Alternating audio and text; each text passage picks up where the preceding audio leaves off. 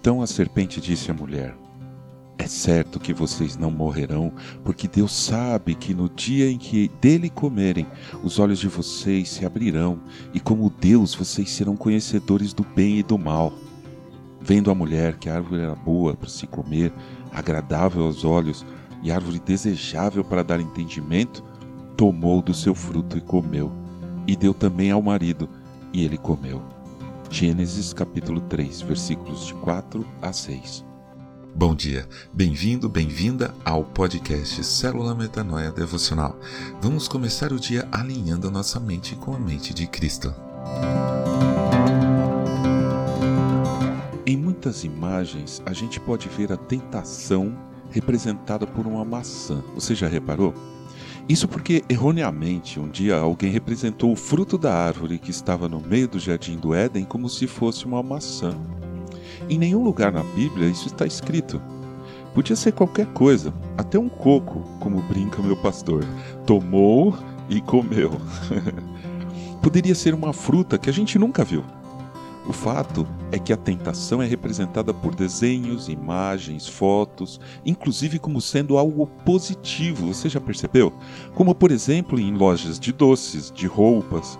Os anúncios estão dizendo assim: desista, caia em tentação agora mesmo, vai valer a pena. Isso é uma tradução do que o mundo sempre nos diz. Todos os dias, milhares e milhares e milhões de informações e oportunidades são lançadas sobre nós como dardos malignos mesmo, para que caiamos na tentação de cometer um erro, um pecado. Algo que vai nos afastar. Nós vamos nos distanciar um pouco mais de Deus.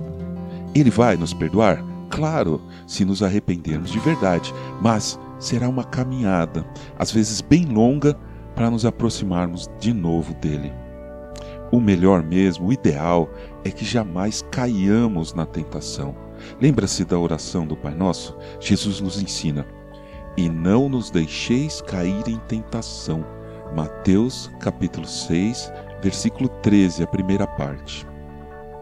Ele não nos diz para pedir ao Pai que não venham as tentações, porque elas certamente virão ele nos diz para pedirmos que Deus nos ajude a não cair nelas.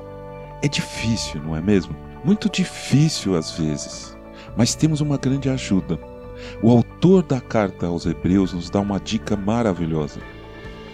Porque não temos sumo sacerdote que não possa se compadecer das nossas fraquezas. Pelo contrário, ele foi tentado em todas as coisas, à nossa semelhança, mas sem pecado.